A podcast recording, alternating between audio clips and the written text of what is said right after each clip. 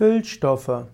Füllstoffe sind Stoffe bei der Arzneimittelherstellung, die zusätzlich zu den Wirkstoffen zu einem Arzneimittel verarbeitet werden.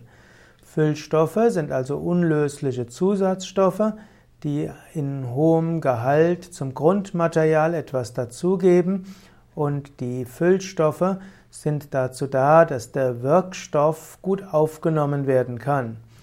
Füllstoffe sind zum Beispiel Dicalcium, Phosphat, Silika und pflanzliche Öle, wenn man jetzt die natürlichen Füllstoffe nehmen will.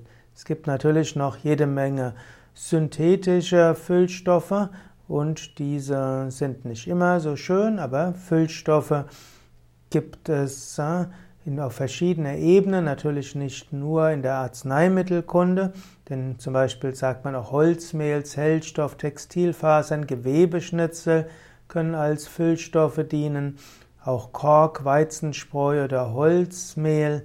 Und so gibt es viele verschiedene Füllstoffe, die es in der Lebensmittelindustrie gibt, in der Pharmazie, wie auch in der Kunststoffkunde.